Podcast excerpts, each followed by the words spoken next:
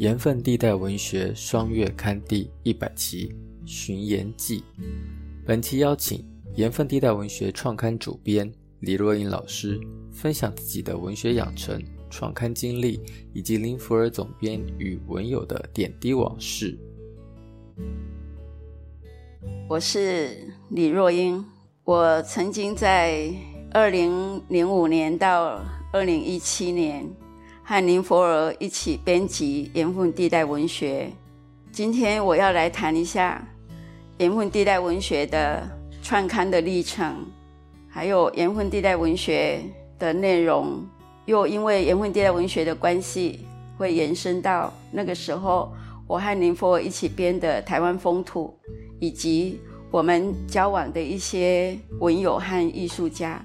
我对文学的启蒙，哈。应该是要从租书店谈起。我的出生地是高雄的仁武乡，我家的对面就是一个租书店。然后我会记得我五六年级的时候，因为家里经商，所以拿一点零钱也方便。可是家里是不希望你读教科书以外的书的。印象中，我那一段的童年就是经常是到租书店去，然后抱着一堆书。偷偷摸摸的溜上楼梯到自己的房间。后来哈，我好像有跟一个朋友讲过，很夸大啦。我说我那个租书店的书啊，除了我个子小够不到的地方以外，其他的书我大概都翻过了。我应该是五六年级的时候就开始看小说这一类的东西，那尤其是武侠小说。我记得有一年过年的时候，妈妈说。带你们去买新鞋子、买衣服，我就跟我妈妈说：“妈妈，我不爱买新衫，不爱新鞋啊！你钱好，我我来买册。”因为我记得到我初中、高中的这个时候，我就读了很多的文学的东西，不管它是大众文学或者是比较纯文学的。初中、高中应该是我阅读最大量的时候，因为我家里经商到了。我初中毕业那一年，正好是我父亲替人做保，然后又替对方还钱，所以我们整个那个经济情况就完全崩塌了。初中毕业那一年，我没有参加联考，我们家就搬到高雄市来，然后我也是在那一年，我就开始半工半读。我是一路半工半读，大学毕业以后就马上被学校留下来当助教。我应该是高雄师范大学国文系，我不晓得现在怎样。可是，在我还在高雄师范大学任教的时候，我都是唯一的一个读夜间部，然后被留下来当助教的。当助教之后就考研究所嘛，读硕士班、读博士班。基本上读硕士班、读博士班的时候，我也都在工作。有时候回顾，我会想，我是从十五岁就开始，都是一路半工半读的。文学的启蒙谈到那个租书店，但是还有一个很大的影响是我阅读的内容是什么。开始的时候当然是国内的，像那个是一九五零年代那些作家的作品啊，哈。后来很流行琼瑶，其实琼瑶东西我反而看的不多。我是这早期金信之啊、余其敏啊，还有一个男什么的。那个年代我看比较多的小说，然后就是大量的武侠小说，因为租书店的大宗就是武侠小说，还有漫画等等。这漫画这些我也少看，所以我看的比较多的就是武侠小说，多到我在初中，我初中读省立凤中哈，初中二年级的时候，就是二年级的上学期吧，要注册嘛。妈妈会给你比较多的钱去注册，我就离家出走了。拿着那些钱，我就离家出走了。然后我在火车上，我就开始构思，我要来写一本武侠小说啊，那个人物啊，这过程啊，大概都有一个梗概在头脑里。在省凤的时候，我就常常在那个省凤青年上发表东西。然后沈凤对我一个很重要的影响哈，文学上的跟我那个生活的内容的，跟我的择偶的这些都有一个重要的影响的是，沈凤那个时候一个星期要上课六天哦，到星期六上午就是了。然后下午呢，学校就会放电影，在大礼堂放电影，给那个不必急着回去，或者是现在不能够回去，因为那个时候的一般的上班族或劳工阶级吧，是完整的上班六天的。我们上到中午，可能有些人回家里是不方便的，所以省风就每个周末都会放电影。我不是因为回家不方便留下，我是喜欢看电影，一直到现在。星期六我几乎都留下来看电影，然后学校选的电影大部分都是欧美的片子，好莱坞的当然是大众。你想想看，一个十三到十五岁的小女生，每个礼拜看一部欧美的电影，那这个电影里面的内容所叙述的东西，对她的那种生活的观念、态度、思想这些会有多大的影响？第一个影响就是我在文学的取向上就比较偏向翻译文学。我们家的书哈，在林佛过世之后，我全部捐给那个北门高中，只有少数的有一点纪念价值的，或者是说有空要再看的书会留下来。那里面有很多那个诗集呀，哈，我国高中时候的读的东西。然后呢，就是余光中、余英时、施允作他们翻译的欧美的诗人的作品。我早期比较接近的是翻译的东西，好，我读但丁的东西，我读蒙田的他们的东西，虽然很生涩，虽然可能都没有读完，但是就是我自己回想了，我后来回想说，我为什么这样的背景，这样的年代，为什么我会比较喜欢翻译的东西，喜欢欧美的文学呢？往我往回推，我就会想啊，一定是受到那个时候看电影的影响。那另外一个影响是，你们知道那个欧美的电影哈，常常拿那个有钱有势有地位的人开玩笑、嘲讽，认为说他们其实不是人所以为人的表率，也不是真正对这个社会、地球、国家有真正帮助的人。可能也因为这样，所以我的那个思想观念当中，我是很比较看重本质啦，我很不在意形象。很不在意外表的东西，然后就养成我很容易的去把这些拨开哈，去看一个事情的本质，看一个人的本性，看一件事情发展的路向。这是那个欧美电影给我的第二个影响。第三个影响就是在电影当中呢，都是比实力，不是比学问、才识等等这些，都不是比这些，是比实力。所以我们常常会看到。一个有实力的人，他可能没有什么呃学位等等这些附加的东西，但是他在片子当中他是主角，他会获得那个女主角的青睐。他可能只是一个技术工人，可是一个大学的博士的那个女主角呢，因为跟他工作工作上的接触，会发现他的品格很高尚，他在他的那个技术领域里面，他是个专家。这是为什么我后来嫁给林佛尔。很多人都说：“哎，你博士呢？他小学学历呢？他唯一的一张毕业证书是小学毕业证书。”我说：“我看到他的时候，我只看到一个一个善良的人，一个很努力的人，一个有才华的人，一个愿意付出的人。”我说：“我看到他的时候，我只看到这个，我没有看到文凭啊。”说到文学的创作这个方面，哈，我蛮被塞恭喜。认识林佛尔之后，我才会有这样的的那种选项了哈。应该是颠倒过来，是因为我喜欢文学，我喜欢阅读，才会对像林佛尔这样的人有感应。我跟林佛尔去一九九九还是二零零零的事，参加那个评审。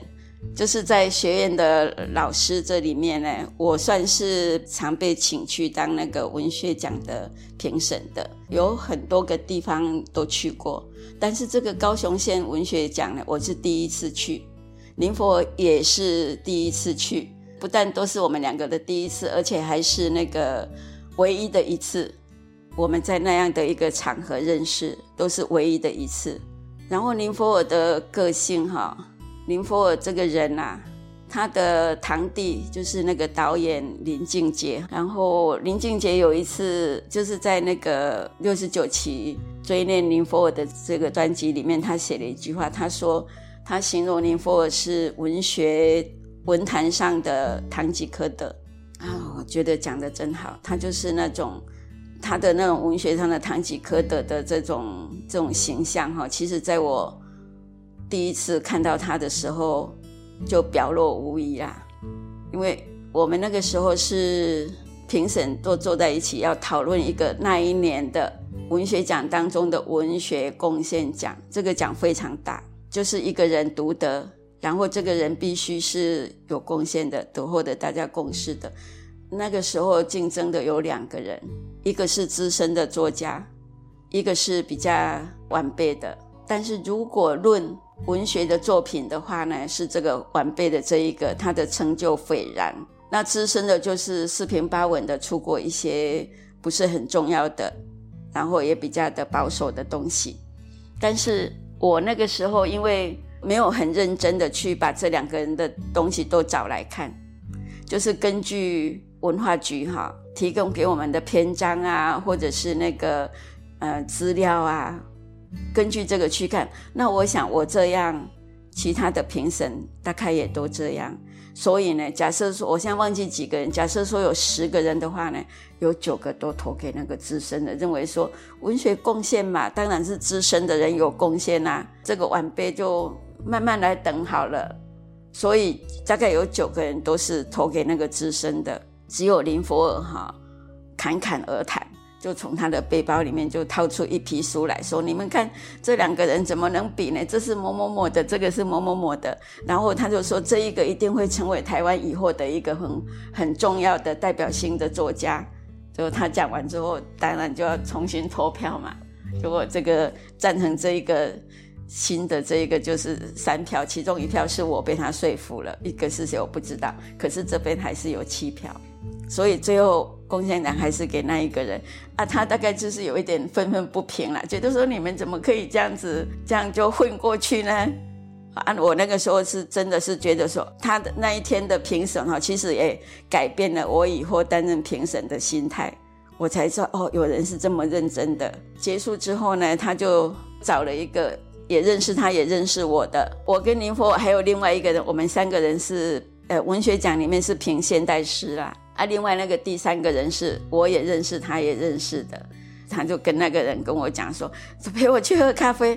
我心里想他已经很难过了哈，就陪他去喝咖啡就走吧。一边就开始走的时候，另外那个第三个人就说他要回去台北，他说他已经买好票回去台北，他就转头跟我说，你陪他去喝咖啡，他那个心里很不舒服。我说好，那我就陪他去喝咖啡。我跟林佛尔的姻缘就是这样开始的。再来就是。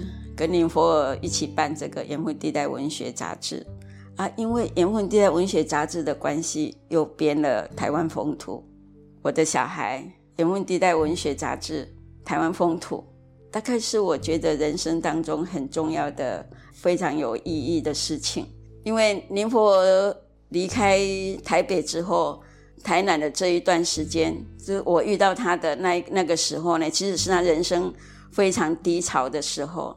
他最喜欢的推理杂志就面临了都一直在亏损嘛，然后亏损到每个月如果要付给那个排版的大概七八万吧，他都觉得很吃力。所以我那个时候就想，哎，因为我我自己是很喜欢在电脑上写东西，或者是去用电脑的那种编辑的这些软体啊，所以我就跟他讲，我说我可以学习。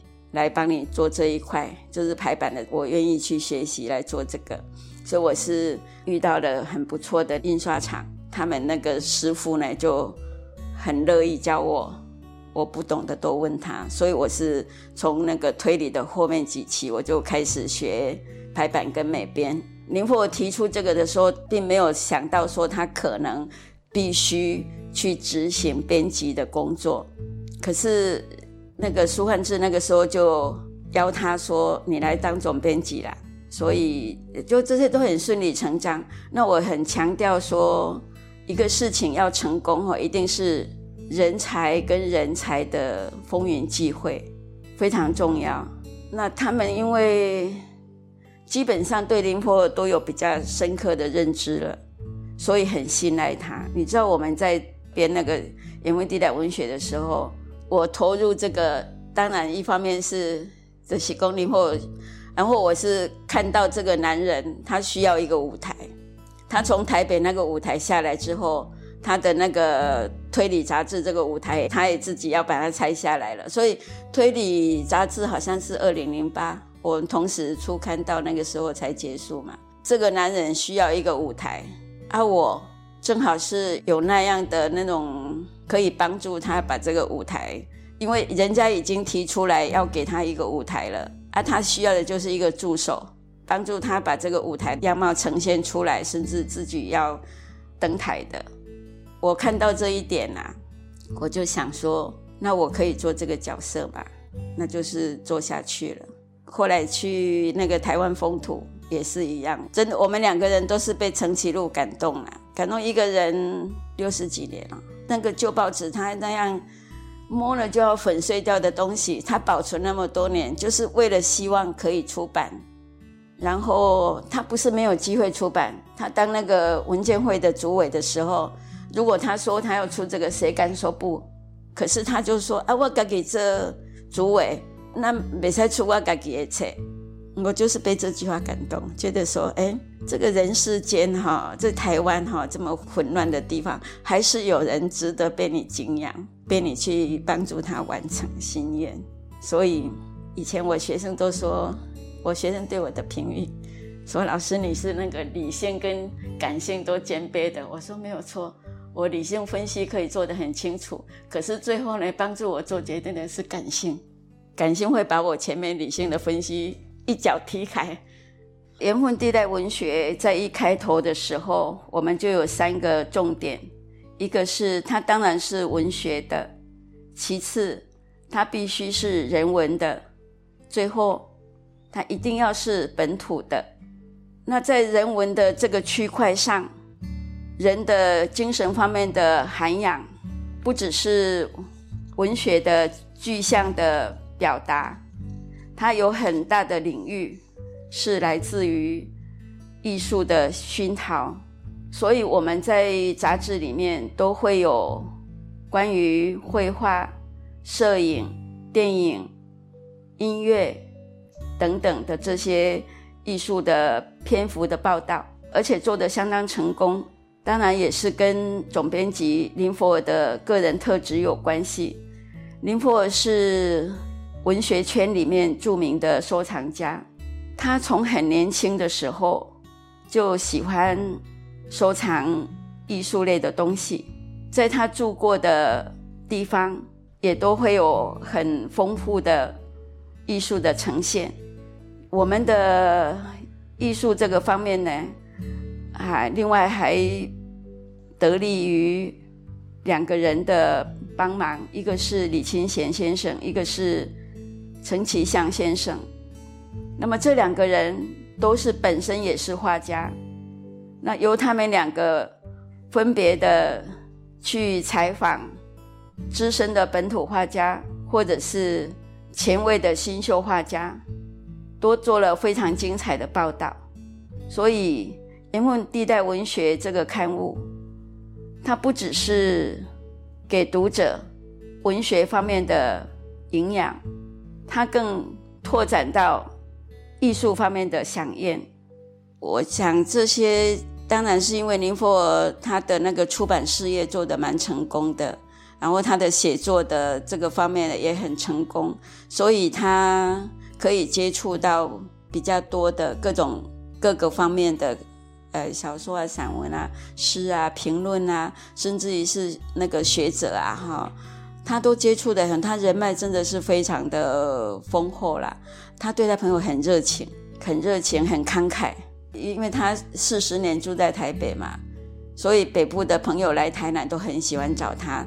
他请他们去吃点心是我做不到的啦，吃点心哈，他会知道什么地方的。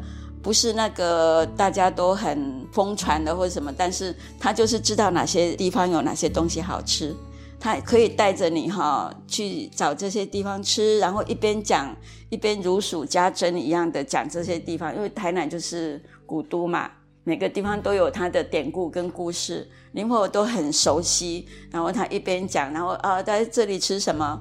然后又一边讲一边讲，我们来这里吃什么？不要吃太多，吃一点就好。等一下下去还有什么？所以他很能够让朋友尽兴。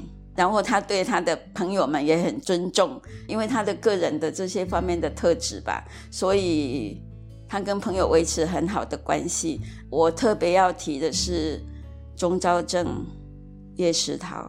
我们如果有开车去北部的话，他一定会绕到龙潭去找钟昭正。钟昭正是叫他老弟啦，然后每次去都会跟钟昭正谈比较久，很开心。叶石涛是林佛来来台南之后过往比较密，然后他们因为常常在那个文学的评审会上会在一起。后来我加入林佛的生活里面呢，我想之前应该也是这样，就是那个评审会完，林佛一定是送叶石涛回去左营。后来的张良哲也是，就是张良哲住麻豆嘛。如果林佛要去开会的话，就会说打电话问有没有他，有没有张良哲教授。如果有的话，他就是我载你去，再送他回来。就他对朋友是殷勤呐，算殷勤。我我的个性比较不是这样。我如果对朋友比较好，是跟他学的。还有就是像叶迪，台南的叶迪哈，叶迪也是是林佛来台南之后呢，非常要好的朋友。叶迪跟叶太太跟我们跟我和林佛尔就常常一起出游啦。然后叶迪就很豪爽，是我看过的这些文友当中呢最有豪心的一个人。我所以会退休哈，原因之一是因为叶迪，我们两家。非常要好嘛，常常一起出去玩。可是他们三个人都是自由的，只有我因为在上班，所以配合我的话就要周六周日才能出游。我后来想说，人生什么是重要的呢？不就是跟朋友这样开怀的玩吗？他已经七十好几了，每次都是为了你就要配合你，所以我就，当然这是原因之一啦。我退下来好了，我退下来。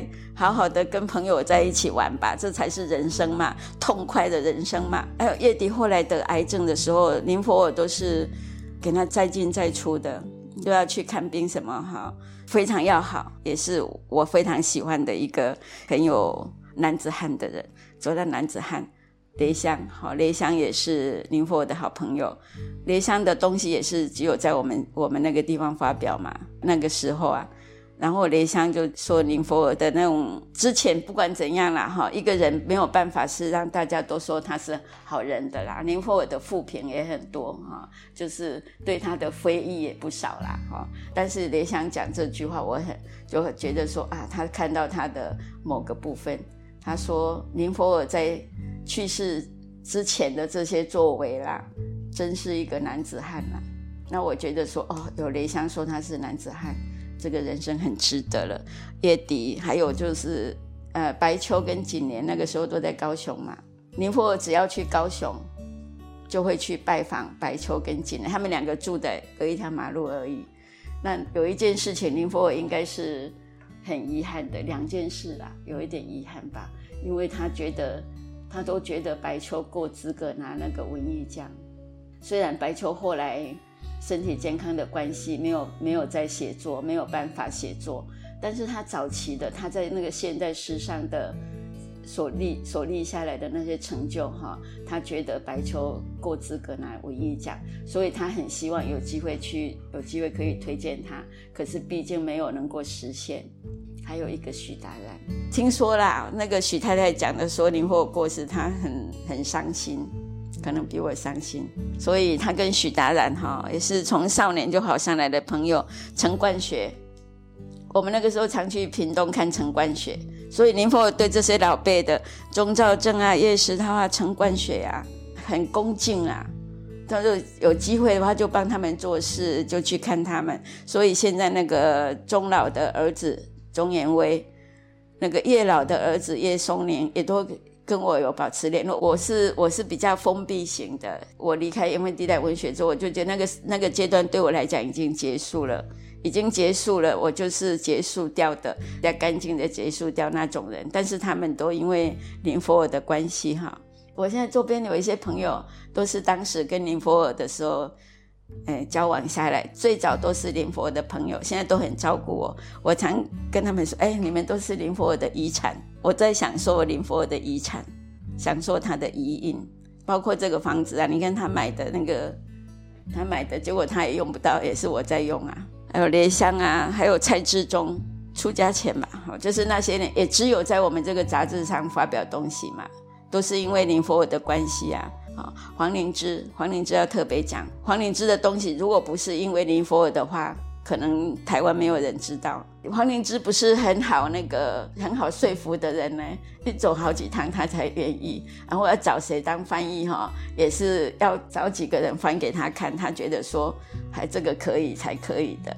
但是取得他的信任之后，后来就很好很好那个，每次去台北的话，就去阳明山看看他哈，很舒服的。跟他家也是有通家，他女儿也是跟我都保持联络啊。像这些还有谁呢？许吉敦，日本那个许吉敦，那个也是因为林佛尔的关系才有在这里嘛。还有林文义啊、陈文发、刘克湘啊，这个应该也是我们那个杂志《M D》的文学杂志一个很重要的意义啦。